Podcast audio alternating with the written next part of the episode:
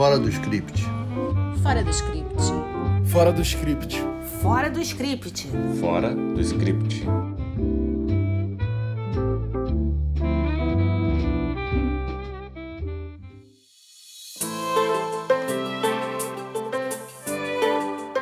Olá, estamos de volta com o nosso podcast Fora do Script e nesse episódio número 12 vamos comemorar nosso primeiro aniversário fazendo algo diferente.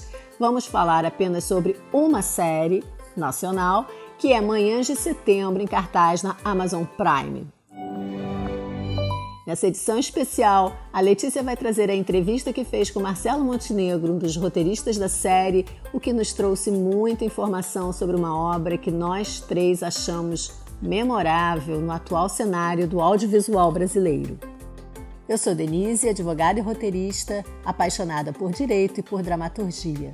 Eu sou a Letícia, roteirista, jornalista e fã de séries policiais. E eu sou a Renata, jornalista e roteirista, fã de cinema argentino e europeu. Manhãs de Setembro parte de uma premissa ótima. Uma personagem trans, com a transição já concluída, descobre que tem um filho biológico. Bem, essa é a mesma temática, ou quase, do filme Transamérica de 2005, dirigido por Duncan Tucker, que rendeu a Felicity Huffman uma indicação ao Oscar de Melhor Atriz. No caso de Manhãs de Setembro, que se vê uma série que não pretende explicar o universo trans, mas que dá ao espectador um ponto de observação sobre ele de uma forma bem realista e delicada ao mesmo tempo. A homenagem à cantora Vanusa, que está explícita logo no primeiro capítulo, faz um paralelismo muito interessante com a personagem principal Cassandra, interpretada pela Lineker, e se sua voz é a original nas canções, nas falas é a Elisa Lucinda quem a interpreta de um jeito muito peculiar e diálogos imaginários muito bons. Para quem não sabe, Vanusa, falecida há dois anos, foi uma cantora de muito sucesso nos anos 70, quando foi casada com Antônio Marcos, outro cantor, à época muito popular também. Mas vamos logo ao que interessa, não é mesmo? Letícia, conta pra gente o que revela sua entrevista com Marcelo Montenegro. Antes de passar a bola para o nosso entrevistado, eu só queria contar um pouquinho sobre quem é o Marcelo Montenegro. Ele é poeta, é roteirista e, entre outras séries, ele fez 3%, Lili a Ex, O Negócio e Sítio do Pica-Pau Amarelo. E ele vai explicar melhor, mas a ideia da Vanusa estava desde o embrião de Manhã de Setembro. A ideia original da série é do Miguel de Almeida. E isso já estava lá a história de uma motoguel trans que faz um show com canções de Vanusa. E a gente, quando teve contato com esse, a gente ficou encantado, porque a Vanusa, assim, além de ter sido uma cantora muito popular, sobretudo na década de 70, né? Ela pegou ainda aquela raspa da Jovem Guarda, né? No, no final dos anos 60, mas o repertório da Vanusa, do, do, sobretudo o repertório da Vanusa dos anos 70, os discos que ela gravou nos anos 70, é de uma riqueza absoluta, né? É uma, uma é, ela lançou discos extraordinários e são pouco, pouco conhecidos, né? Então isso, isso é uma outra alegria aqui da, da, da série, né? De poder modestamente ajudar a propagar um pouco da, da grandeza do, do, do, repertório e da própria Vanusa como mulher, né, que foi uma mulher absolutamente pioneira na, na, em questões uh, de feminismo né, e de independência da mulher contemporânea. Né? Então acabou tendo tudo a ver. O passado da Cassandra não só bate, como já sai arrancando a porta dela. A protagonista é interpretada pela Lineker, atriz e cantora negra e trans. O Marcelo falou sobre ela pra gente. A gente é fã, né? A Lineker é uma artista extraordinária, uma cantora exuberante, né? E aí, pô, vamos ver se ela topa, né? Porque ela nunca fez um trabalho de atriz assim. É... E ela fez lindamente, né? Meu Deus do céu, não, não dá para imaginar a Cassandra sem, né? sem, sem ser a Lineker, né? Eu acho que uma das coisas mais interessantes da série é que ela não esbarra no vitimismo, nem tenta fazer uma coisa panfletária ou didática. Isso vale tanto para Cassandra quanto para os coadjuvantes. O casal formado pelo Paulo Micos e pelo Gero Camilo, ou seja, o Décio Aristides na série, é antológico. E eu ousaria dizer que o personagem do Gero Camilo, que é um ex-padre homoafetivo que briga em boteco por causa de futebol, ele é torcedor fanático do Santos, é um dos melhores que eu vi nos últimos tempos. Quando você vê Manhãs de Setembro, você fica com a maior vontade de encontrar os personagens, fica pensando, poxa, eles poderiam ser meus vizinhos, eu bem ia gostar de encontrar com eles e bater um papo. É evidente que muito da força de Manhãs de Setembro vem do elenco impecável, como o próprio Marcelo reconhece.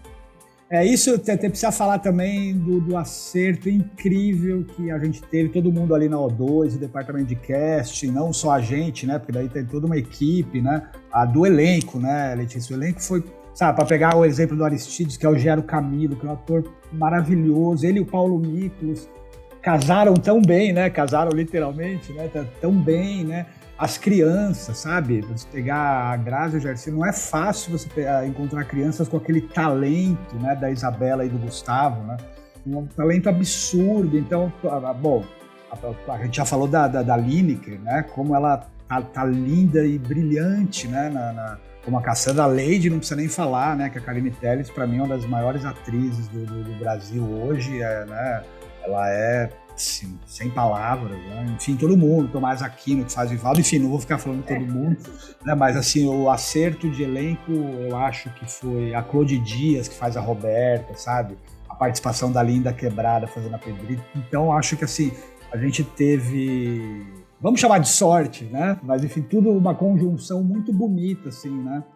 refletindo um pouco a partir do que o Marcelo falou e pensando nesse elenco impecável, nesses personagens que são tão pouco comuns no, no nosso audiovisual, e eu não estou aqui falando só do audiovisual brasileiro, mas no audiovisual de uma maneira geral, eu acabei me lembrando um pouco de Nomadland, o filme que ganhou o Oscar esse ano, porque ele também trata da vida de pessoas que estão à margem da sociedade e mostra as relações que surgem nesses grupos que em geral, quando a gente vê no cinema, nas séries, de alguma maneira, ou eles estão no papel das vítimas, ou eles estão no papel dos revolucionários. É muito bacana essa, esse tempo da delicadeza, né? Aqui parodiando Chico Buarque em todo o sentimento.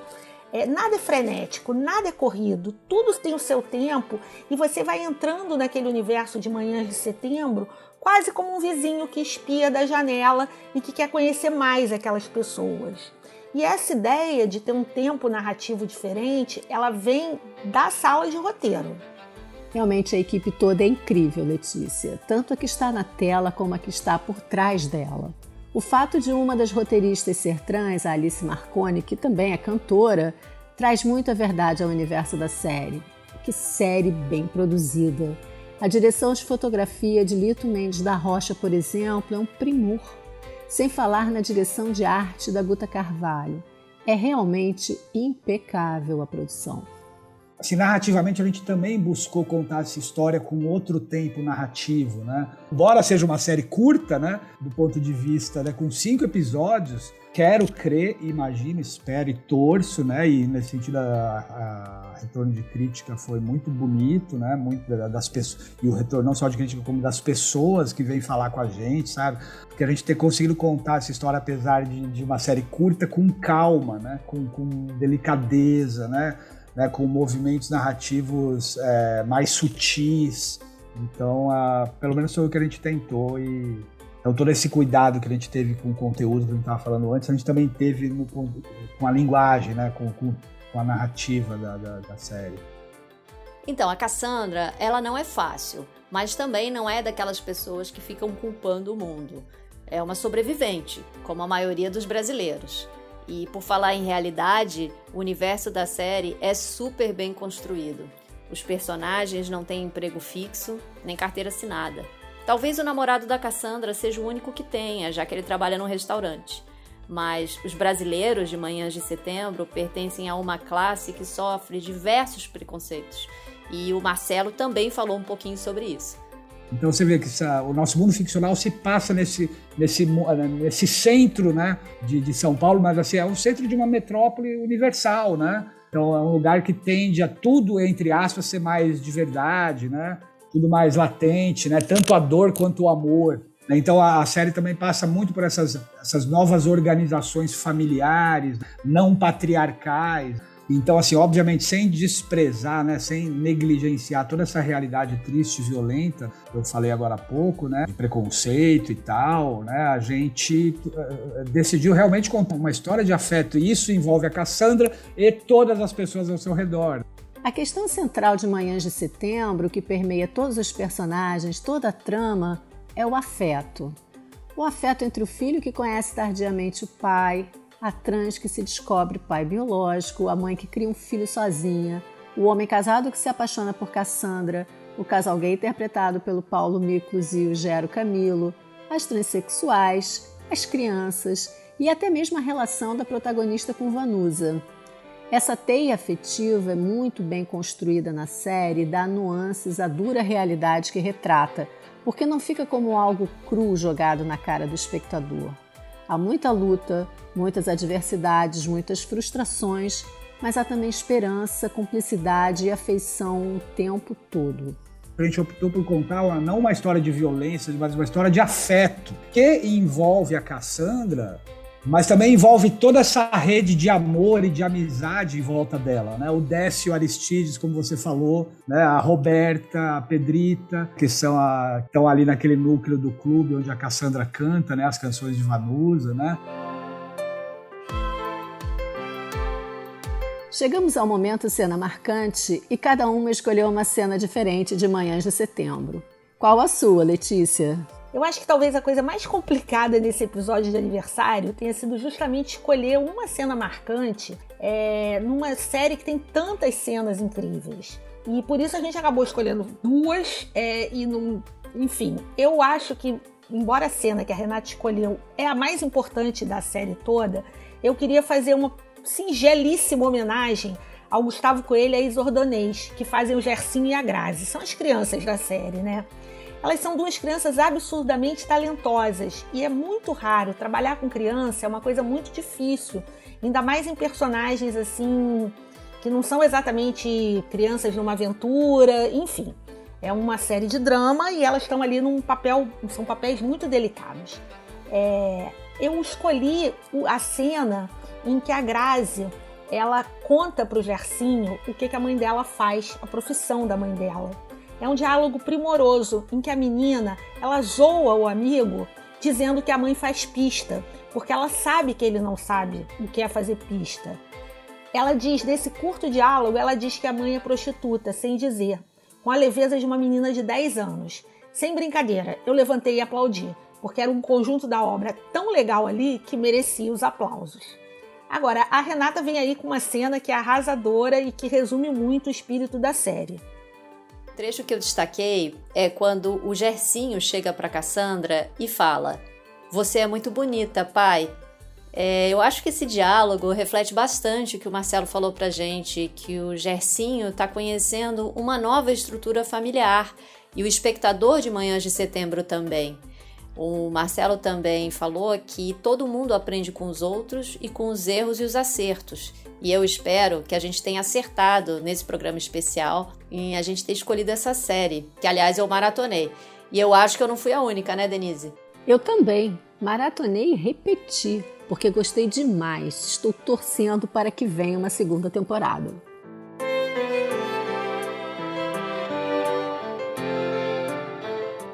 Esse foi o episódio número 12 do nosso podcast. No próximo, vamos ousar um pouquinho no tema e lançar uma provocação. Será que chegamos a um momento pós-movimento Me Too nas séries? Lembramos que se você quiser contribuir para o nosso podcast, tem o link do site padrim.com na descrição. Até a próxima, pessoal! Fora do script. Fora do script. Fora do script. Fora do script. Fora do script.